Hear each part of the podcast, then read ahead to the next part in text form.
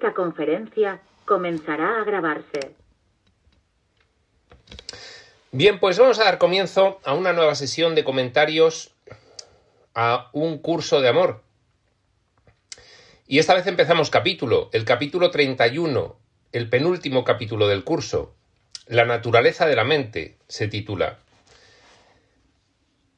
Hemos estado viendo desde el capítulo 24, la recta final, desde el capítulo 24, tiempo de sensibilidad, hemos estado viendo los capítulos finales más eh, importantes que ponen más énfasis en, en el propósito de este curso. El 25, la devoción como forma de participación. El 26, la vida plena. El 27, ser. El 28, dar testimonio. El 29, la atención. El 30, estar presente. Y este 31, la naturaleza de la mente, que es el penúltimo, porque ya el 32 sería el último capítulo del curso. El 32, el amor retornado al amor. Pues bien, en la página 214 del libro regular, sin más preámbulo, comenzamos y dice así. Capítulo 31. La naturaleza de la mente. 31.1. Hay una sola mente, mente con mayúsculas. Se está refiriendo a la mente infinita, a la mente uno, a la mente divina. Hay una sola mente, al igual que hay una sola voluntad, también con mayúsculas, la voluntad de Dios.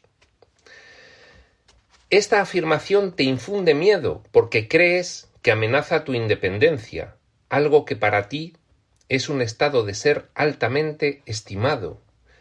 Nosotros aquí en la separación lo que hemos decidido experimentar precisamente como primer postulado de, de la dualidad, de los opuestos. Si nosotros en realidad somos uno,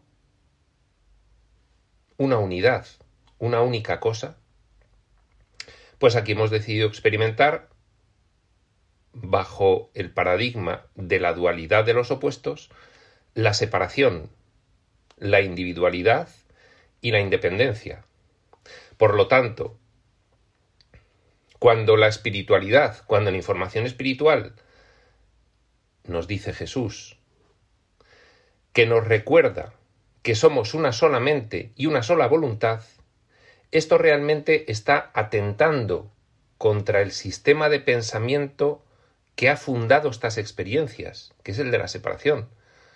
Con lo cual, desde la mentecita material, con la que hemos decidido hacer una evolución espiritual expresa, con nuestra conciencia, pues aceptamos la idea. Es una idea que me está diciendo Jesús. Yo creo que Jesús es un curso, eh, que un curso de amor es un curso revelado por Jesús, con lo cual, pues yo esto lo tengo que aceptar. Esto empieza con un curso de milagros y con todo el conjunto de revelaciones previas. Es una idea central de la espiritualidad. Somos una unidad. Dice Jesús, en el fondo te infunde miedo, porque tú eres un personaje resultante del deseo de experimentar la separación y que te digan que eres una solamente es como una condena a muerte. Si somos una solamente, ¿dónde quedo yo?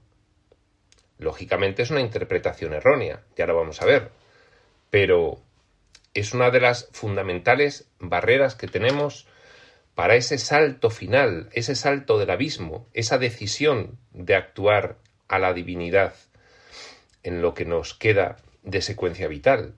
Es el uno de los últimos obstáculos. En realidad es el temor a Dios, dado que pensamos que aceptar la unidad es disolvernos en ella y que desaparezca nuestra identidad a la cual, como dice Jesús, tenemos una alta estima, porque crees que amenaza tu independencia algo que para ti es un estado de ser altamente estimado, la independencia de la separación. Sin embargo, sigue diciendo, en realidad lo que hace es confirmar tu interdependencia y tu carácter íntegro. Dice Jesús, en realidad lo que está haciendo la afirmación de que hay una sola mente y que hay una sola voluntad es precisamente confirmar tu integridad, es decir, eres la totalidad, con lo cual eso siempre, para una mentalidad como la tuya, va a garantizar tu existencia más que ser una mota separada de las demás. 31.2. La idea de compartir un solo corazón, un solo latido del corazón, un solo amor, no te resulta tan inaceptable como la idea de compartir una solamente. Consideras que tus pensamientos son tuyos, privados y sacrosantos.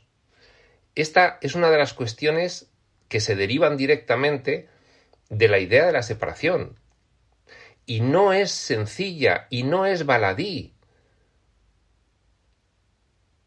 Una muestra realmente fidedigna de haber integrado la idea de la unidad, de estar caminando hacia la conciencia crística, una muestra fidedigna sería el que no nos importase compartir nuestros pensamientos, pero sin embargo nuestros pensamientos los guardamos con celo, para que no los descubran los demás. ¿Por qué? ¿Cuál es la razón de conservar esa intimidad? ¿Qué hay en el fondo? No digo ya de cualquier humano. ¿Qué hay en el trasfondo de esa decisión en un estudiante de espiritualidad, de preservar con celo cualquier información que se refiera a lo que yo considero mi esfera de intimidad. ¿Qué hay que ocultar? ¿Qué vergüenza puede haber? ¿Qué temor a la falta de aceptación esconde ese celo con el que se preserva la intimidad, cuando la primera consecuencia de esta afirmación somos una solamente, es precisamente que no hay pensamientos privados. ¿Cuáles son los pensamientos privados que queremos preservar de los demás? ¿O cuál es la situación en general de tu experiencia vital, de tu vida, que no quieres que sea desvelada. Allí hay una importante señal de la brecha que nos separa efectivamente de la integración de la conciencia de unidad.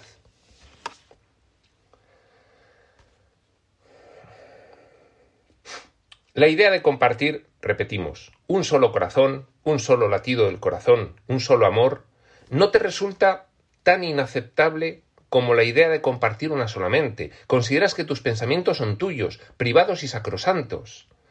Estos pensamientos tan estimados y celosamente custodiados son los que un curso de milagros, un curso de milagros denomina pensamientos corporales o bajos pensamientos.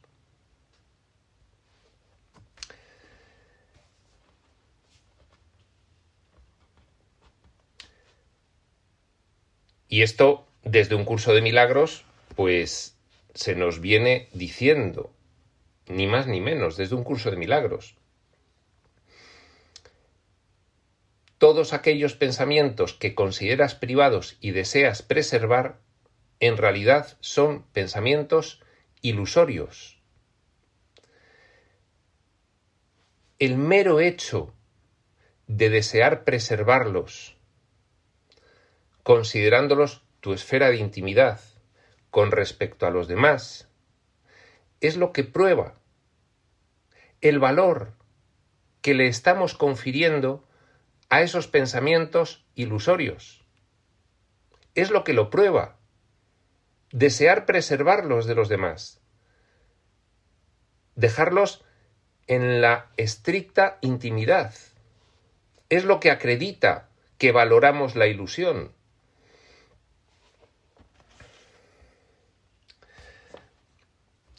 Son muchas las religiones y filosofías que distinguen el pensamiento que dicta el cuerpo del pensamiento de orden superior, pensamiento espiritual o pensamiento espiritual. Los pensamientos relacionados con tu yo personal y con las leyes del cuerpo, como por ejemplo las de supervivencia, no son los pensamientos del ser verdadero. Esta clarificación es necesaria para que algunos os libréis completamente de vuestro temor al sistema de pensamiento compartido de la unidad. Es decir,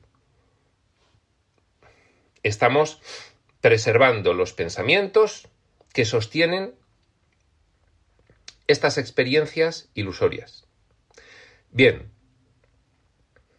estas experiencias las hemos querido tener, las hemos diseñado. ¿Cuál ha sido la consecuencia de diseñar estas experiencias tan extremas en los opuestos, tan extremas en los opuestos, de una forma tan sofisticada, como para que nos parecieran verosímiles? ¿Cuál es la consecuencia? Por esta misma razón nos dicen otros reveladores posteriores, sois dignos de loa. Sois tremendamente aventurados y valerosos al haber decidido explorar este tipo de experiencias. Nos dicen, la Tierra es uno de los escenarios en donde se decidió realizar una prueba más extrema de la dualidad. Y realmente, eh, desde algún punto de vista, eh, habéis sido la vanguardia de esa experimentación. Una experimentación tan extrema que ha tenido consecuencias. ¿Cuáles? Que nos hemos quedado. Nos hemos quedado los personajes dentro del escenario enredados.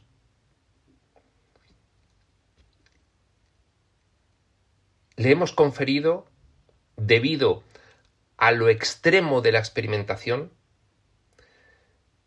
debido a el miedo que ha infundido al personaje este paradigma de la dualidad tan llevada hasta sus últimas consecuencias,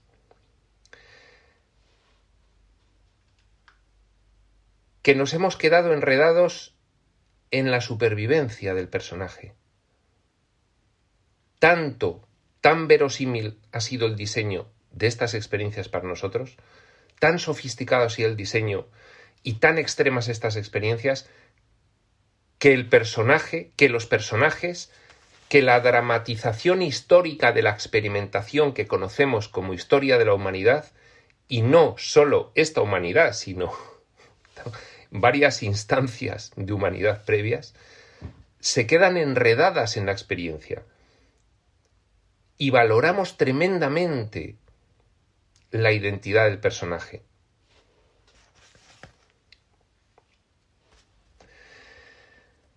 Pero nos dice Jesús, recordad, no son los pensamientos del ser verdadero, los pensamientos de supervivencia, los pensamientos del mundo, los pensamientos de escasez, de necesidad, de carencia, de conflicto, de sacrificio, de competencia, de ataque. No son vuestros pensamientos. Los personajes que vienen aquí y vuelven a entrar una y otra vez siguen quedándose absolutamente enredados, dado lo extremo de esta experimentación, pero no son vuestros pensamientos. Y si queréis salir finalmente indemnes de esta experimentación, indemnes en este caso sería airosos, exitosos, porque la experimentación era situarse en el extremo opuesto a nuestra naturaleza y recordar quiénes somos y lograr llevar nuestra naturaleza a este escenario de diseño extremo, lograr finalmente acabar representando la divinidad masivamente. Diría Jesús, si queréis salir airosos de esto que habéis diseñado, y se lo contamos a los personajes porque solo es posible solucionar esta cuestión dentro del escenario. Esto lo sabe vuestro yo superior, esto lo saben vuestros otros niveles de la mente. Pero aquí se decidió que lo tenían que aprender los personajes sometidos al velo, sometidos a la mentalidad dual de los opuestos. Si no nos servía la experimentación, si no, ¿para qué? Entonces nos recuerda Jesús, os lo decimos a vosotros, a los personajes, os habéis enredado, habéis os habéis sometido a unas experiencias tan extremas que la supervivencia sigue siendo a pesar de que estáis en el camino espiritual expreso y consciente, la supervivencia sigue siendo un motor principal. Y si no, ¿por qué tendríais que darle valor a algunos pensamientos y preservarlos de la intimidad con respecto a otros personajes? Ahí está la prueba. Y esto merece una reflexión.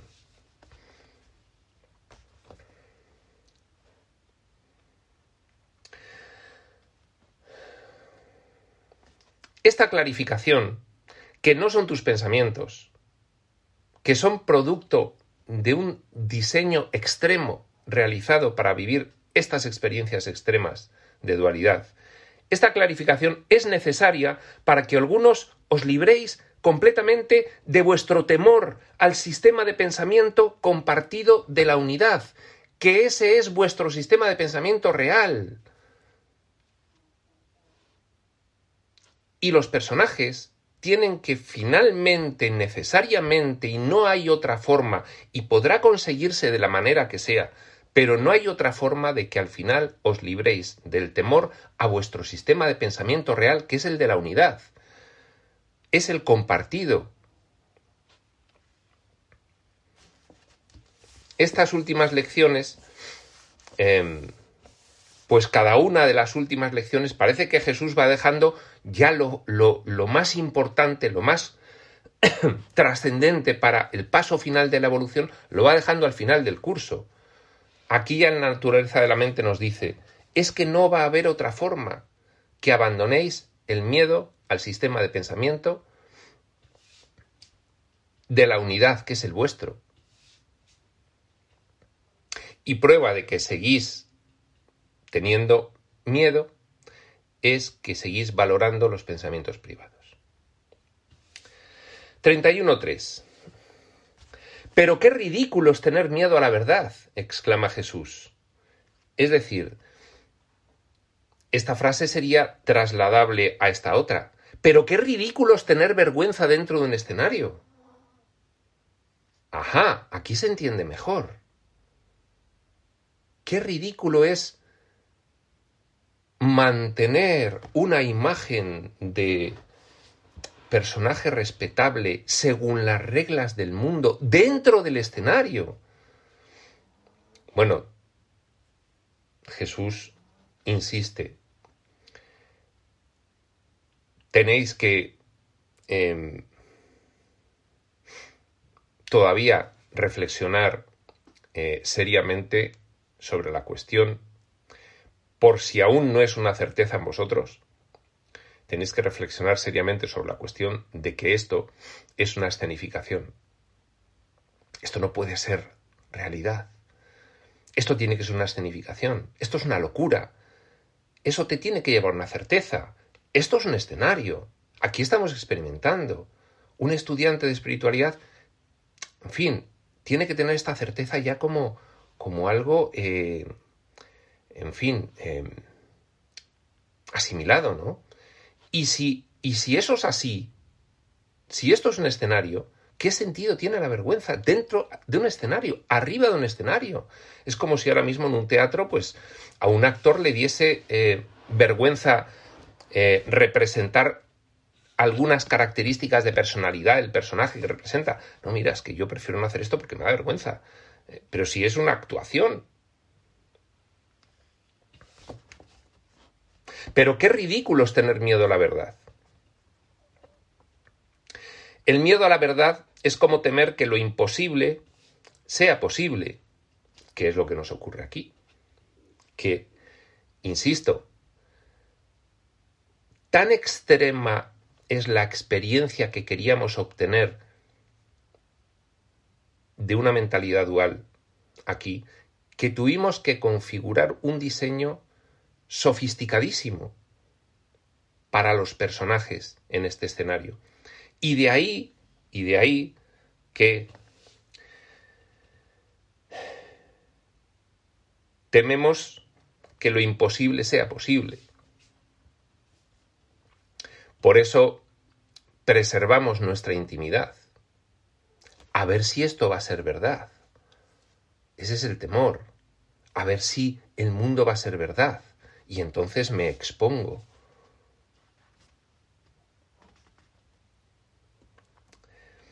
Al igual que el miedo a la muerte, el miedo a la verdad es el resultado del pensamiento invertido. Mentalidad dual, experimentación de todo lo que es opuesto a nuestra naturaleza real y para ello una inversión del sistema de pensamiento completo. Ya perfectamente explicado por un curso de milagros. Una inversión total. ¿Qué quiere decir? Que lo que aquí son las reglas del mundo es lo contrario de lo que son las reglas en el entorno espiritual, en el entorno divino. Eso es lo que quisimos experimentar. Lo opuesto, lo invertido. 31.4. No entiendes que algo puede ser inseparable y aún así no ser lo mismo. Esta es es la una de las claves de por qué tenemos tantas resistencias a asimilar la conciencia de unidad. Esto es una de las claves, y lo hemos dicho antes. Pensamos que nos vamos a disolver en la unidad. Pensamos que nuestra individualidad y esta identidad de personaje tal como la conocemos desaparecerá en la energía cósmica. Y tenemos miedo de no saber quiénes somos. Y tenemos miedo de, repente recordar que somos otra cosa y no recordar que somos esto. Pues bien, ya son muchos los textos espirituales que nos dicen que eso no ocurre. Que la identidad, incluso la de los personajes de séptimo nivel de experimentación, se preserva.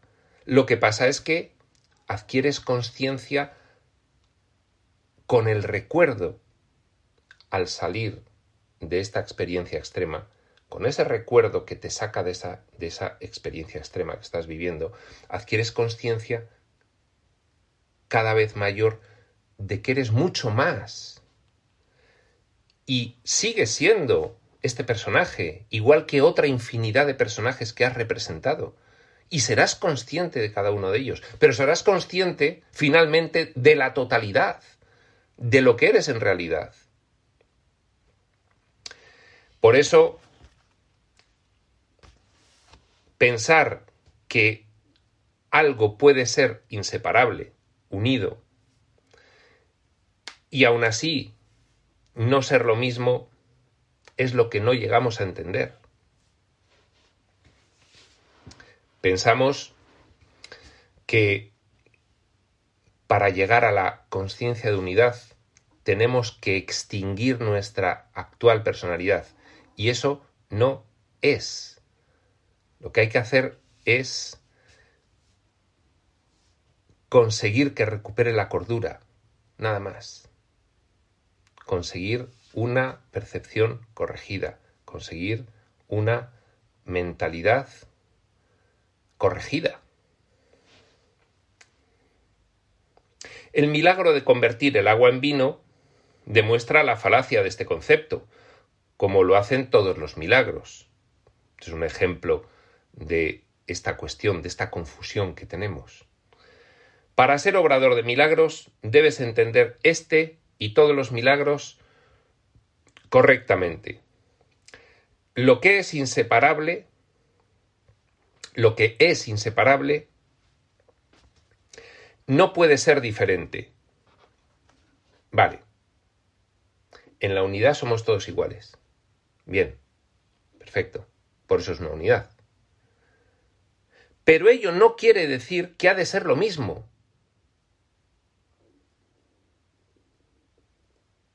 Es decir,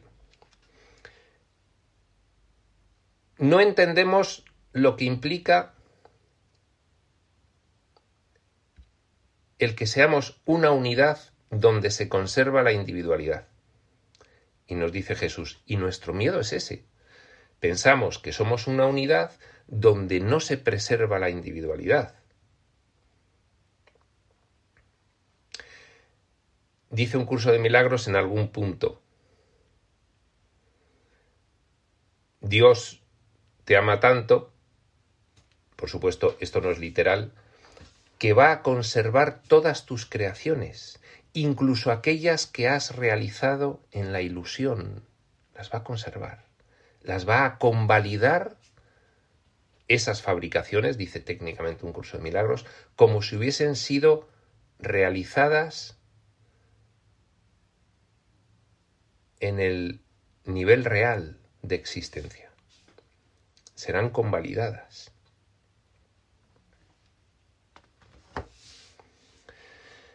Inseparable no quiere decir reemplazable. El agua no reemplaza al vino ni el vino al agua.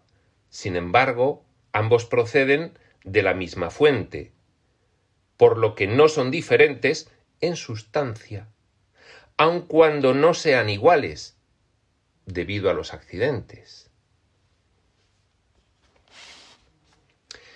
Claro, nuestra, nuestro error deriva de lo limitado de nuestra mentecita material, en la que aplicamos las reglas del mundo. Si A es A, no puede ser B porque A no es igual a B. Y eso es en la apariencia, en la forma. En la forma, A no es igual a B. Vamos a fijarnos en la simbología A y B. Pero en el contenido profundo, en la sustancia, en la esencia, son ambos símbolos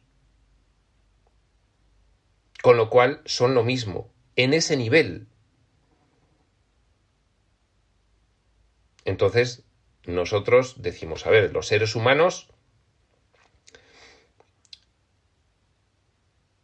¿cómo vamos a pertenecer a una unidad de mente? Eso es imposible. Desapareceríamos, tendríamos que renunciar a nuestra individualidad. Y dice Jesús, ese es el error. Ese es el error. Puede haber una unidad y dentro de esa unidad de mente puede haber individualidad. Había un ejemplo que yo solía poner y era el siguiente. Cierras los ojos y consideras que las palabras que oyes a los demás son sus pensamientos. Pues eso sería compartir la misma mente. Que todos los pensamientos estuviesen al alcance de todos. Eso es como eh, la cadena de bloques, eh, que es una tecnología que está detrás de las monedas virtuales. Las cadenas de bloques hacen que eh, cualquier transacción esté al alcance de cualquier miembro eh, poseedor de una moneda virtual, por definición. Bueno, pues eso en realidad es una mente compartida, es el conocimiento completo, no hay pensamientos privados, pero eso no quiere decir que no haya individualidad. De hecho, esa es la maravilla, ese es el gran misterio, que todo es Dios, todo es una unidad en el sentido de que todo es Dios, pero sin embargo las manifestaciones de Dios son múltiples, Y la filiación es precisamente una manifestación de Dios real, la filiación entendida como la extensión que hace Dios de sí mismo a través de individualidades que personaliza y eterniza, que son la creación. Pero aquí, dada la mentalidad eh, que se ha quedado enredada con este sofisticadísimo diseño extremo para experimentar la dualidad extrema, pues em, nos pensamos que la unidad implica la extinción tal como nos conocemos. 31.5. Tu temor a la igualdad es tu temor a la unicidad. Y es un temor infundado, aunque comprensible. Claro que lo entiende Jesús, no lo va a entender si estuvo aquí, aunque no hubiese estado aquí lo entendería, porque entiende el diseño y entiende el propósito de estas experiencias y entiende las consecuencias de ese diseño y de ese propósito, pero es que además estuvo aquí. Es un temor infundado, aunque comprensible. repetimos para que quede la idea clara. Tu temor a la igualdad es tu temor a la unicidad.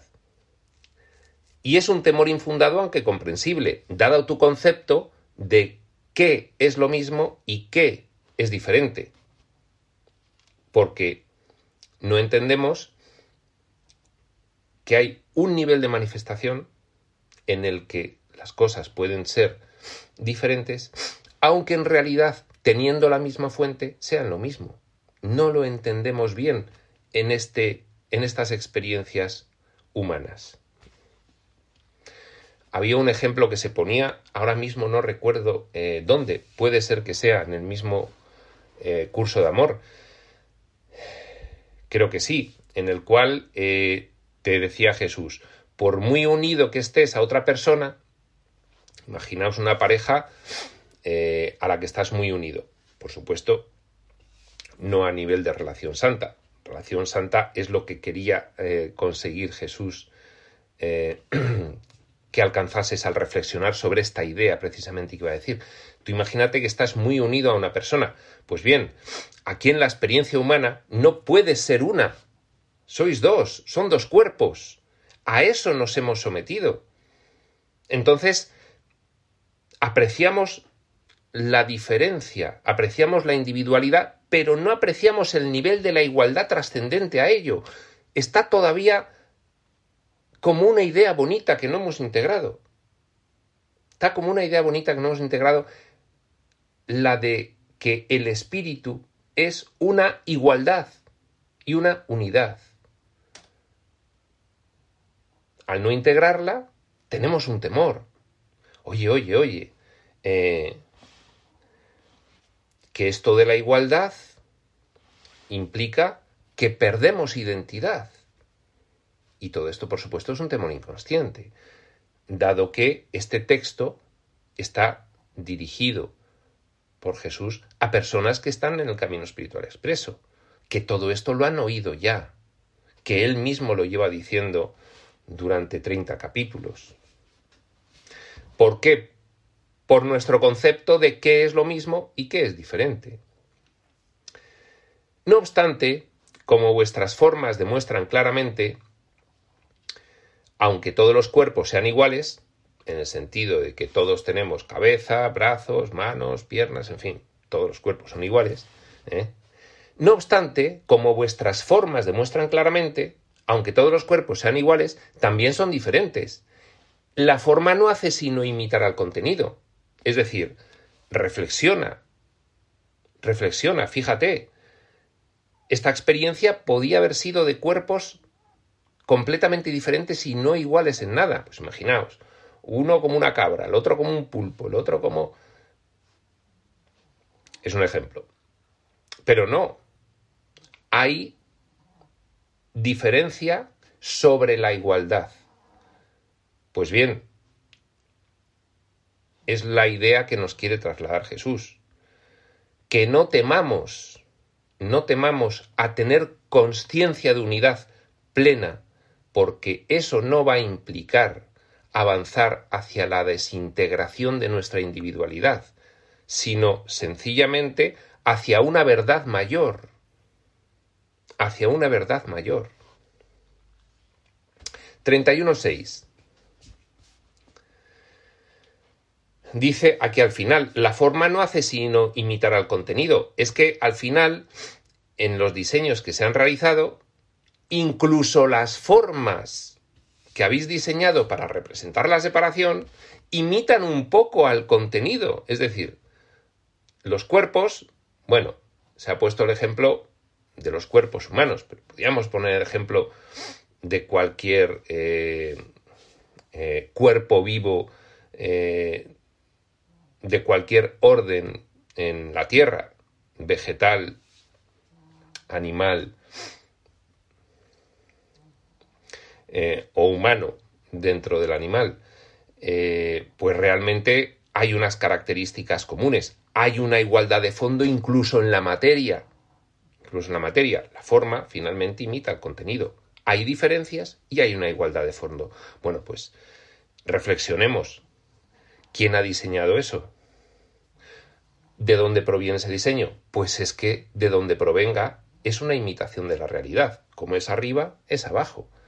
Con lo cual, la unidad completa no implica la desaparición de la individualidad. Temor que debemos ya erradicar, porque inconscientemente es un grave obstáculo que tenemos todavía en el camino hacia la conciencia de unidad. Em, un obstáculo que, por supuesto, ha derivado posteriormente al darle valor a la, a la individualidad, al darle valor a la individualidad de la mente, ha derivado en la vergüenza con respecto a exponer todos los pensamientos privados. Ha derivado finalmente en eso. Esa manifestación, que tengamos miedo y vergüenza de exponer los pensamientos privados, es lo que acredita que le hemos dado valor, que nos hemos enredado, que nos hemos creído, que por mucho que nos diga la espiritualidad, nos seguimos creyendo que no somos una unidad de fondo, entonces, todo esto es lo que hay que reflexionar. 31.6. Esta es la dificultad que plantea el estudio de la mente. La mente es tu ser, con mayúsculas, por lo que no la puedes estudiar. Como tampoco podrás ver nunca tu cuerpo en su totalidad sin algún medio de ayuda, un espejo, ni extraer tu propio cerebro para examinarlo bajo un microscopio. La mente es tu ser por lo que no la puedes estudiar. Pone un par de ejemplos de que aquí ocurre lo mismo con nuestro cuerpo y con nuestro cerebro, para que lo entendamos. Sin embargo, dices que tu cuerpo es tuyo y lo identificas como tu yo, tu cuerpo se mueve y respira. Tu corazón late y tu sangre se bombea sin ninguna ayuda en absoluto de tu yo consciente. Esto es un ejemplo que todos hemos oído. Imaginaos que desde la conciencia tenemos que estar eh, dando la orden de cada sístole y de cada diástole de los latidos del corazón, dando la orden mm, de inspirar y expirar, dando la orden de los infinitos mm, procesos eh, fisiológicos internos. Sería inviable. ¿Eso quién lo hace? Aquí, pues para eh, esquivar el problema que plantea esa pregunta, ¿eso quién lo hace? Pues se ha dado por supuesto que el cuerpo tiene entidad autónoma y lo hace solo. Pero eh, a mínimo que eh, pienses un poco detenidamente sobre ello, te das cuenta de que eso no puede ser. Sabes que si de forma consciente tuvieras que hacer todas esas funciones que todas esas funciones se llevasen a cabo, seguramente morirías, pues gestionar el funcionamiento del cuerpo sobrepasaría la capacidad de tu mente consciente. Bien, ¿quién lo está gestionando? No, la mente inconsciente, ya. ¿Y qué es la mente inconsciente? Ah. Te sería imposible dar todas las órdenes necesarias en caso de que hubiera que darlas para que el cuerpo funcionase. Afortunadamente cuentas con un cerebro que cumple esa función, aunque ese cerebro también eres tú. ¿Funciona independientemente de ti? ¿Está separado de ti? ¿Es lo mismo que tú? Es decir, con este razonamiento dices, ah, entonces hay más mente en mí de la que soy consciente. ¿Y qué problema hay? Incluso aquí nosotros podemos indirectamente acreditar que hay una mente colectiva. Diría Ramta, una conciencia de masa. La conciencia de masa, precisamente, que em, eh, se le denomina el velo, que nos tiene restringidos para poder tener estas experiencias de mentalidad dual, ¿no? Esa conciencia de masa, incluso aquí en el mundo se da uno perfecta cuenta y se acepta que hay una mentalidad colectiva. ¿Qué son sino las modas? Pues bien, es que estamos aceptándolo incluso aquí ya, que realmente hay un nivel en que nuestra mente está unida. Otro ejemplo. ¿Cómo es posible que un cachorro de perrito, eh, cuando nace, sepa exactamente qué es lo que tiene que hacer? Que es llegar hasta la madre y empezar a mamar. ¿Cómo es posible que la madre, la perrita, madre de la camada, sepa que cuando nacen los cachorritos tiene que romperles con los dientes el envoltorio que llevan, cortarles el cordón umbilical y permitir que... No, eso es el instinto animal y eso va en los genes. Otra explicación del cientifismo materialista, mágica. Pero responde todo a que hay una mente colectiva, de la cual obtenemos información. Y eso ya lo damos por hecho en el mundo, aunque le llamemos de otra forma. No, es una cuestión genética, no. Es la cuestión de, de las modas y no sé qué que se transmiten solo por eh, mecanismos eh, visuales. Pues no. Ya sabemos que no. Pues esto es exactamente igual. 31.7. Así también ocurre con la mente. La mente es tu ser. Aquí es está enfatizado en cursiva. La mente es tu ser. No es casualidad que para muchos sea sinónimo de cerebro, una palabra intercambiable que transmite la misma idea. La mente es el centro de mando. es una palabra intercambiable aquí en el mundo. Eh, se me ha pasado una idea por la cabeza. La cabeza física, el cerebro, en realidad es la mente. Son términos intercambiables que realizamos en el mundo porque aquí en el mundo se asocia la mente al cerebro. Por eso son intercambiables. No es casualidad que para muchos mente sea sinónimo de cerebro, una palabra intercambiable que transmite la misma idea. La mente es el centro de mando, aquello que recuerda y almacena los conocimientos, aquello que es a la vez tú y algo que está más allá de lo que comprendes como tú. La forma imita el contenido, la forma imita la verdad, pero no la reemplaza. Pues bien, em, es curioso cómo em, a pesar de la manifestación que tiene la mente en la experiencia humana, sin embargo, el cientifismo materialista ha conseguido a martillazos que sin ningún atisbo de duda asociemos la mente al cerebro. Es impresionante. 31.8. El resto de tu mundo también imita la verdad. Esto viene de esta frase de antes. La forma no hace sino imitar al contenido, que se puede enmarcar en ese principio hermético de correspondencia, como es arriba es abajo, como es abajo es arriba. La forma finalmente no hace sino imitar al contenido. Cuando hemos realizado estos diseños em, extremos para poder tener la experiencia extrema de la dualidad de los opuestos, pues eh, al final se nos ve el plumero sobre quién ha diseñado esto, porque al final la forma imita el contenido. El resto de tu mundo también imita la verdad. Vivís en un solo mundo, un solo planeta, una sola tierra.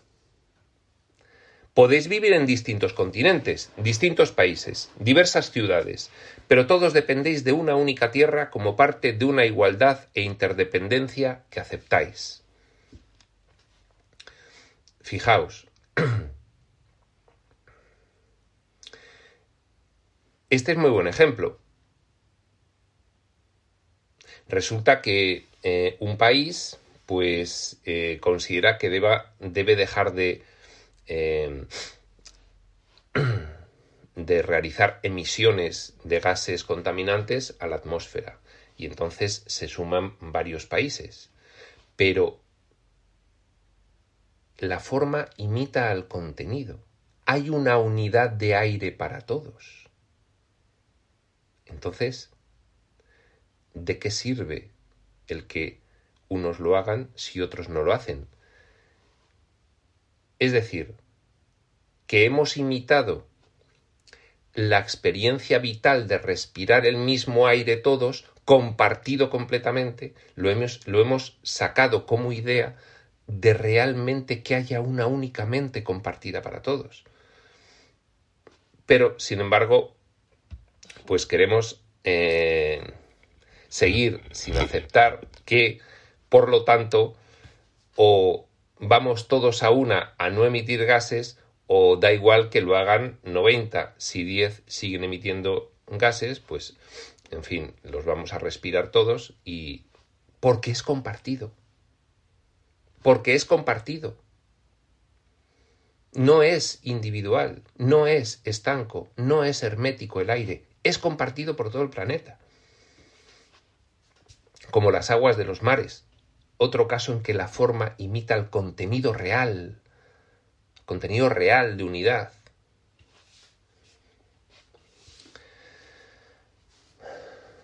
La forma no hace sino imitar al contenido. El resto de tu mundo también imita la verdad. Vivís en un solo mundo, un solo planeta, una sola tierra. Podéis vivir en distintos continentes, distintos países, diversas ciudades, pero todos dependéis de una única tierra como parte de una igualdad e interdependencia que aceptáis. Eres consciente de que esta tierra se encuentra en un cosmos que está más allá de tu comprensión, otra cosa compartida, el espacio del cosmos. Eso también imita a la realidad de una mente compartida. Eres consciente de que esta Tierra se encuentra en un cosmos que está más allá de tu comprensión y de que ese cosmos también es algo de lo que forman parte la Tierra y todo lo que hay en ella.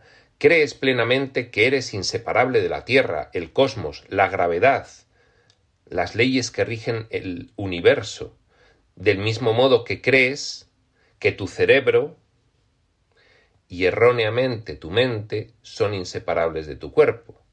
Y aquí está el error Aquí está el error. Aquí está el error. El que podemos reconocer como idea. El que los elementos de diseño físicos de este mundo, aire, agua, espacio, gravedad, eh, son compartidos, bien a nivel de planeta, bien a nivel de, de universo, pero sin embargo, la mente, que tenemos indicios de sobra en nuestra experiencia humana, indicios de sobra, de que está unida en algún nivel, sin embargo, los martillazos del cientifismo materialista no lo quieren aceptar y dicen, no hay mente fuera del cerebro.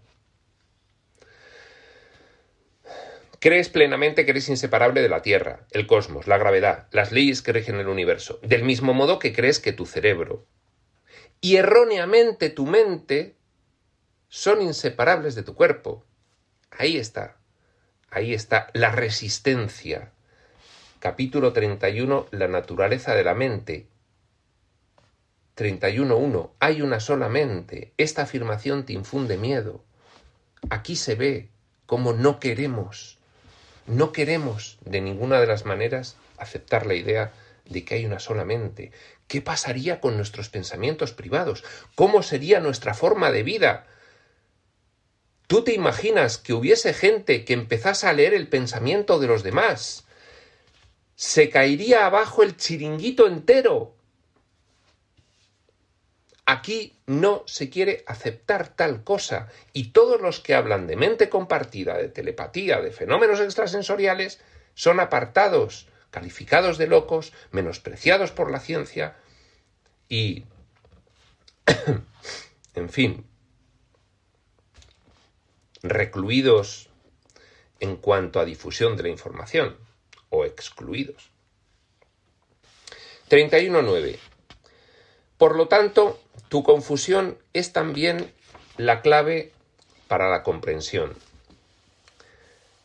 Solo necesitas observar la proyección de la creación para comprender la naturaleza de la perfección y de tu propio ser como creador y creado.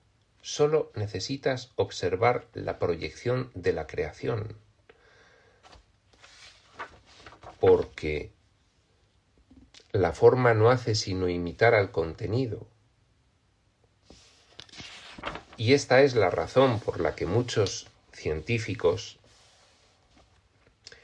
a pesar de em, formar parte del cientifismo materialista como paradigma, muchos científicos se asombran cuando estudian la biología, la física, la química, se asombran, entran en un éxtasis interno y ahí reconocen, reconocen la divinidad, porque la forma, el diseño que hemos realizado de estas experiencias, el diseño físico material, en el fondo decía yo antes, se nos ve el plumero, es que imita, imita a la verdad, imita al contenido real. No lo podemos ni siquiera disimular cuando queremos hacer lo opuesto, nos sale una cosa opuesta en apariencia, pero en cuanto rascas un poquito ves que la forma imita al contenido.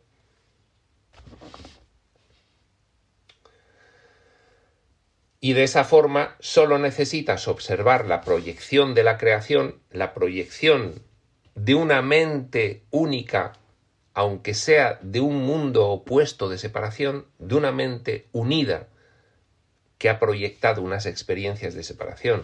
Solo necesitas observar la proyección de la creación para comprender la naturaleza de la perfección y de tu propio ser como creador y creado y en esto el estudio de las ciencias, siempre que no estés amartilleado por el cientifismo materialista y tengas la mente abierta y comprendas, descubres a Dios a cada paso que das en lo que investigas. A cada paso que das descubres a Dios. Comprendes la naturaleza de la perfección y de tu propio ser como creador y creado. El hecho de que formes parte del todo que es tu universo conocido, no te ha hecho a ti ni a ningún otro ser menos importante, nos recuerda Jesús. El hecho de que formes parte del todo, que es tu universo conocido. ¡Wow! El universo. Los telescopios ahora pueden ver a miles mm, de años luz incluso millones de años luz, y siguen descubriendo trillones de galaxias. ¡Wow! ¡Qué maravilla! Y qué, y qué enormidad y tal. El hecho de que formes parte del todo que es tu universo, todo con minúsculas, se refiere a lo observable, conocido, no te ha hecho a ti ni a ningún otro ser menos importante, te recuerda Jesús. Alrededor del mundo, las personas de buena fe luchan por salvar incluso una vida.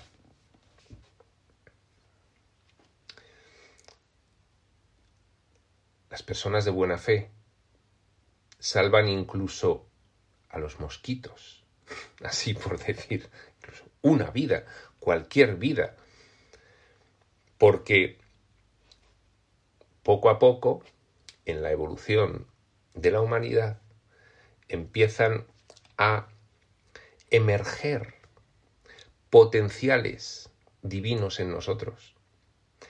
Y empezamos lenta y tortuosamente a darnos cuenta del carácter sagrado de toda vida. Dice Jesús, algunos de buena fe, bueno, pues por ahora eh, son pocas las personas que tienen un nivel de conciencia eh, suficiente para darse cuenta de que toda vida es sagrada. Eh, esto les hace pasar por una fase de tremendo trauma, porque saben que cada vez que pisan el césped están perturbando a cada brizna de hierba, que es sagrada en sí misma. Cada brizna de hierba es el universo entero, es Dios mismo. Y ellos, siendo conscientes, pasan una etapa eh, hasta, hasta que se integra la idea de que esto es una experimentación y que por lo tanto, pues así lo hemos diseñado. Pero pasan una etapa con profundos traumas y de ahí viene eh, el radicalismo de algunos movimientos como el ecologismo y el animalismo, que son sencillamente alaridos de amor, de, de haber descubierto lo sagrado y lo divino a cada paso que das en el mundo. Y eso es apropiado y es maravilloso, pese a lo mal que se pasa en, en esas etapas, cuando se considera la vida sagrada, pero se le sigue dando validez al mundo. Y entonces, eh, en fin, piensas eh, que los personajes humanos, animales y vegetales eh, que pierden sus cuerpos, humanos, animales o vegetales, pierden todo lo que tienen, la espiritualidad después se encarga de aumentar el nivel de conciencia y acreditarte que no.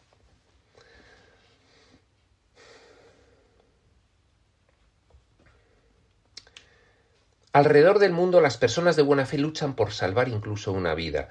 Cada vida es irreemplazable y eso nadie lo discute.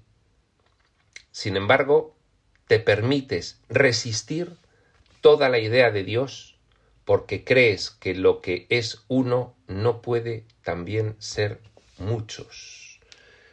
El científico que se asombra cuando estudia una célula, que entra en éxtasis, en tiene un instante santo, como diría un curso de milagros, cuando estudia una célula. Eh, la persona idealista y comprometida que descubre que cada brizna de hierba es absolutamente divina, y sin embargo, em, y una de las manifestaciones de este, sin embargo, es el cientifismo materialista. No es que ellos sean diferentes, es que es una de las manifestaciones de la demencia que nos lleva a tener una fortísima resistencia a admitir que la realidad trascendente es una unidad, es vida, es mente, es espíritu es Dios y que nosotros somos eso.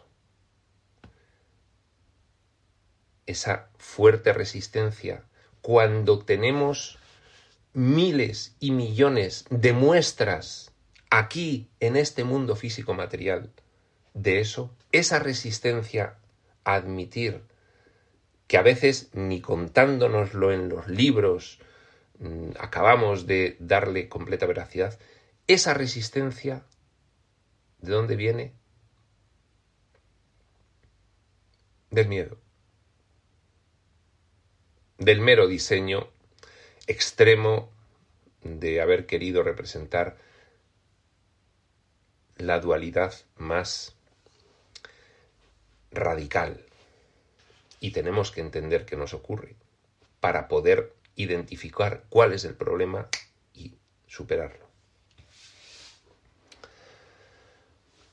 31.10. Abandona esta noción de perder tu ser en Dios. Y habrás acabado para siempre con tu resistencia a Dios. Que eso es lo que nos ocurre. Tenemos una resistencia. Hemos experimentado el opuesto a lo que somos de una forma tan extrema que ahora tenemos una extrema resistencia a aceptar lo que somos en realidad. Pues nos hemos ido muy lejos a experimentar lo opuesto. Abandona esta noción de perder tu ser en Dios. No, no, yo, ¿cómo voy a ser una, unidad? Porque entonces me disolvería en, en esa unidad y dejaría de ser yo. Abandona esta noción de perder tu ser en Dios.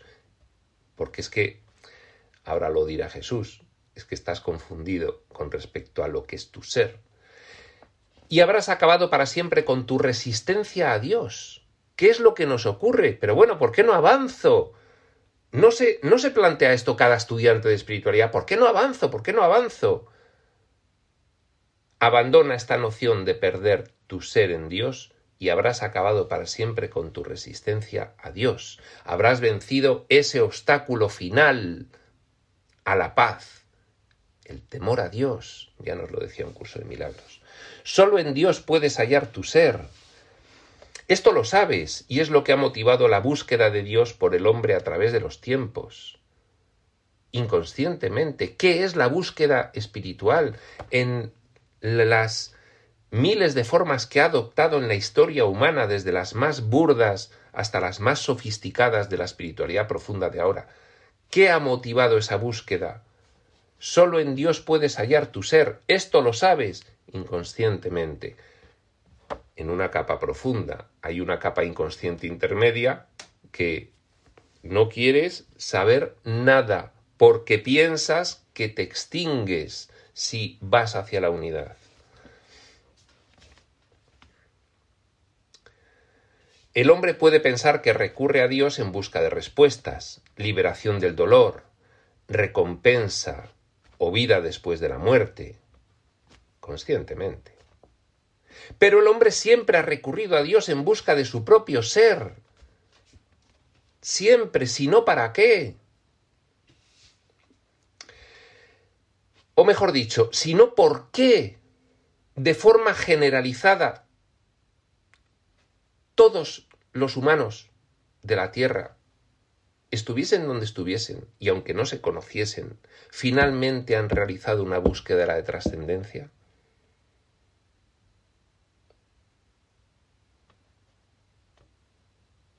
El hombre siempre ha recurrido a Dios en busca de su propio ser.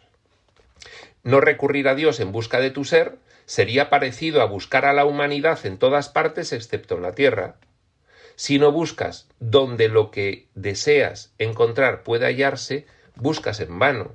Y aquí, por muy burdos hayan sido los personajes que hemos representado, imaginaos las razas protohumanas, por muy burdos que hayan sido, siempre em, ha asomado finalmente detrás del personaje, de forma inconsciente, la esencia del actor.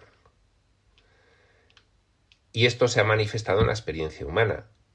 ¿Cómo? Pues en la búsqueda de todas las tribus, desde siempre, de todos los eh, humanos de la historia de la humanidad, de la trascendencia. La búsqueda de la trascendencia es la búsqueda de uno mismo, inconsciente, por muy burda que haya sido, siempre es la búsqueda de uno mismo, de uno mismo real, de tu propio ser. 31.11. Esto tendríamos, son 37 puntos y tendríamos que llegar por lo menos al 18. Aunque la verdad es que luego son bastante pequeños los párrafos. Bueno, vamos a avanzar un poco, que llevamos ya una hora y cinco minutos. 31.11. El propósito de la mente es la extensión. Así funciona la realidad, así funciona Dios, así funciona el conjunto Dios-filiación. Es una extensión infinita de una mente infinita. El propósito de la mente es la extensión. Por lo tanto, la percepción invertida, como utilizamos aquí la mente en estas experiencias extremas para vivir lo opuesto a lo que somos, por lo tanto, la operativa de la mente a qué es invertida respecto de cómo opera en realidad. El propósito de la mente es la extensión. Por lo tanto, la percepción invertida que te lleva a proteger tus pensamientos privados y considerarlos la sede de tu ser llama justo a lo contrario de la extensión. En vez de extendernos, eh, eh, Dios extiende, extiende, extiende su mente, se extiende y eso es la creación. Bueno, pues aquí no, aquí al revés, aquí mm, todo lo que captamos es para quedárnoslo internamente y que nadie lo sepa. Ya habló Jesús, no solamente para em, no exponernos y sobrevivir, sino para obtener alguna ventaja informativa con respecto a los demás, es decir, una forma más sofisticada de supervivencia, que es la competencia.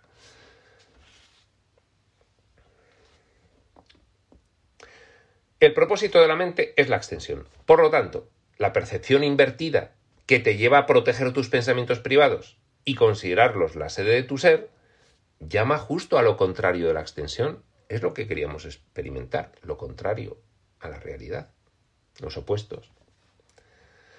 Esta es la única verdadera fuente de conflicto. ¿Qué es, ¿Cuál es la fuente de conflicto? Que tenemos que representar un personaje que hace lo opuesto, lo contrario, lo invertido a la naturaleza del actor.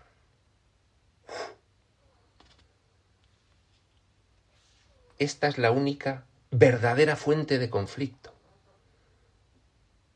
que hemos puesto a, vamos a decirlo de una forma muy burda, a actores monjes a representar personajes de diablos o a diablos, actores diablos a representar personajes monjes. El actor representando lo contrario de lo que es. Esta es la verdadera fuente de conflicto. ¿A dónde hemos tenido que llevar nuestra mentalidad para poder representar lo contrario de lo que somos? ¿Cómo no iba a ser esto una locura? Y sin embargo, de nuevo, la percepción de que tú eres tus pensamientos es la respuesta más cercana a la verdad que con tu visión limitada de ti mismo has sido capaz de concebir pienso, luego existo. Pienso, luego existo. Y sin embargo, de nuevo, la percepción de que tú eres tus pensamientos es la respuesta más cercana a la verdad que con tu visión limitada de ti mismo has sido capaz de concebir. Pienso, luego existo, ¿quién lo dijo? Sería eh, Sócrates. No recuerdo. Hay una parte de ti que sabe, sabe enfatizado con cursiva, hay una parte de ti que sabe que tienes pensamientos de orden superior. Parte de ti, eh, en fin, eh, tu chispa divina, hay una parte de ti que sabe que tienes pensamientos de orden superior y sabe que dichos pensamientos son tu ser, con mayúsculas. En vez de discriminar entre pensamientos de orden superior e inferior, has engrandecido todos tus pensamientos y les has dado una identidad que hemos denominado ego. Y ahí es donde la hemos liado Y ahí es donde nos hemos enredado. Y esa es la gran confusión, la gran confusión que nos ha producido realizar esta exploración extrema de la dualidad. Ahí está la gran confusión. En vez de discriminar entre pensamientos de orden superior, estos son la verdad, y pensamientos de orden inferior, estos son ilusiones. Hemos engrandecido todos nuestros pensamientos y les hemos dado una identidad que hemos denominado ego. Si no te desprendes de tu creencia de que el ego es tu ser, nunca llegarás a conocer tu verdadera identidad. Si no te desprendes de tu creencia de que el ego es tu ser, si no te desprendes de esa idea, nunca llegarás a conocer tu verdadera identidad. Y leemos con la frase anterior. Distingamos entre pensamientos de orden superior, manifiestan y tienden hacia la unidad, y de orden inferior, manifiestan y tienden hacia la separación, supervivencia, conflicto, carencia, escasez, necesidad, ataque. Distingámoslos. ¿Qué pensamiento estoy teniendo? Inferior. Falso. Superior. Ese sí. Entonces ahí generaremos la conciencia testigo esa de la que hablaba Eckhart Tolle. Anda, que estoy viendo aquí, estoy viendo dónde están los pensamientos de orden inferior y dónde están los de orden superior, estoy dándome cuenta perfectamente. 31.12. Para algunos, este desprendimiento de la creencia de que el ego es tu ser se produce al llegar a comprender mejor la mente. Para otros, al llegar a comprender mejor el corazón o el amor, pues ya cada uno de nosotros sabe que en el camino espiritual hay gente que está más a la mente y gente que está más al corazón. Son dos formas de ir avanzando, diferentes. En realidad, formas de avanzar hay infinitas. Contenido solo hay uno. Finalmente, desprenderte de tu creencia de que el ego es tu ser. Para algunos este desprendimiento se produce al llegar a comprender mejor la mente, para otros al llegar a comprender mejor el corazón o el amor. Cómo se produce el desprendimiento del ego no es importante. Lo importante es dónde sitúas tu devoción. El contenido, el fondo, la forma en la que llegues no es importante. Lo importante es que llegas. ¿Dónde sitúas tu devoción? Es decir, hacia dónde encaminas. Hacia allá, Allá está la verdad. Hay muchos caminos que llegan para allá, pero allá está la verdad. ¿Dónde sitúo mi devoción? En la verdad. 31.13. La devoción no puede dividirse. Esto es lo que decía un curso de milagros de eh, atender a dos maestros. El espíritu y el ego. La devoción no puede dividirse y es total o no existe en absoluto. Bien, pues esta es la forma radical de Jesús de expresar lo que no puede expresarse de, otra forma. La verdad es la verdad. Eh, como dice el dicho ese, lo que no puede ser, no puede ser y además es imposible.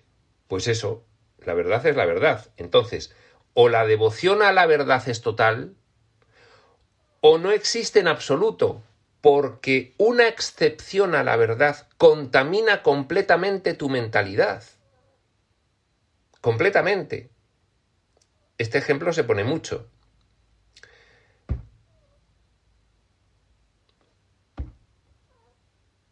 Matar. No, yo solo te mato un poquito, yo solo te clavo el puñal un poquito en el corazón, lo suficiente para que te mueras. No te he matado mucho. Oye, que has matado, ya está. ¿Cómo que poquito y mucho? Entonces, la verdad es la verdad. En cuanto hay una excepción en tu mente a la verdad, no estás en la verdad, estás encaminándote hacia la verdad. ¿De acuerdo? Pero tienes que saber que para llegar a la verdad no puede haber excepciones. Es decir, no puedes sostener pensamientos de orden inferior corporales y darles valor. Es decir, no puedes tener miedo o vergüenza a la exposición de ninguno de tus pensamientos. Por ejemplo, si hasta siempre nos hemos imaginado a los grandes maestros espirituales como personas que les daba igual 8 que 80, en ese sentido, pero es un signo más. La devoción no puede dividirse, y es total o no existe en absoluto. Por lo tanto, mientras sigas creyendo que tu devoción está dirigida a los pensamientos de una mente dividida, tu devoción no está dirigida a nada. Bueno, eh, en fin, yo ya sé que los pensamientos de orden superior son reales y los de orden inferior no lo son. Pero aquí en el mundo, en fin, por ahora pues tengo que sostener algunos de orden inferior. Tu devoción no está dirigida a nada, porque está dirigida a una mente aún dividida. Esta es la razón por la que fracasan tantos intentos de comprender. Intentar llegar a la comprensión con una mente dividida es imposible. Las metas de aprendizaje imposibles conducen a la depresión. ¿Por qué no evoluciono más? ¿Qué pensamientos, qué creencias sostienes aún contrarias a la verdad?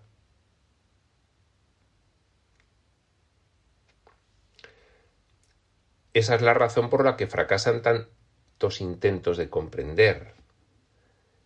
Es que la comprensión espiritual va por niveles si dejas una excepción a la verdad en un nivel, no puedes avanzar en la comprensión de otros niveles. Intentar llegar a la comprensión con una mente dividida es imposible. Las metas de aprendizaje imposibles conducen a la depresión. No avanzo. ¿Por qué? Llevo chorrocientos años estudiando este texto y aquel y no avanzo. Hay que bajar otra vez al campamento base y ver a ver qué cositas nos hemos dejado por ahí. En el campamento base que son necesarias para escalar hasta la cima. Que cuando ya llegan los hielos y las pendientes verticales dices, ¿dónde voy sin escarpines? no puedo seguir. Y me deprimo porque me resbalo y no, y no, y no logro escalar. Hay que bajar al campamento base, coger los escarpines y volverse a subir, porque te los habías olvidado. Hay que revisar qué cuestiones estamos sosteniendo aún, que son ilusorias y nos impiden un entendimiento mayor. Las metas de aprendizaje imposibles conducen a la depresión. Intentar escalar ya con la pared de hielo vertical sin escarpines, sin cuerdas, sin, fin, lo necesario para ello. Es por ello que hemos de aprender de nuevo con mente y corazón unidos en plenitud de corazón.